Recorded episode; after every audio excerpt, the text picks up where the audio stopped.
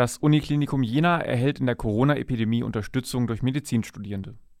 Wie MDR Thüringen berichtet, hätten sich bis Donnerstag bereits über 800 Freiwillige gemeldet.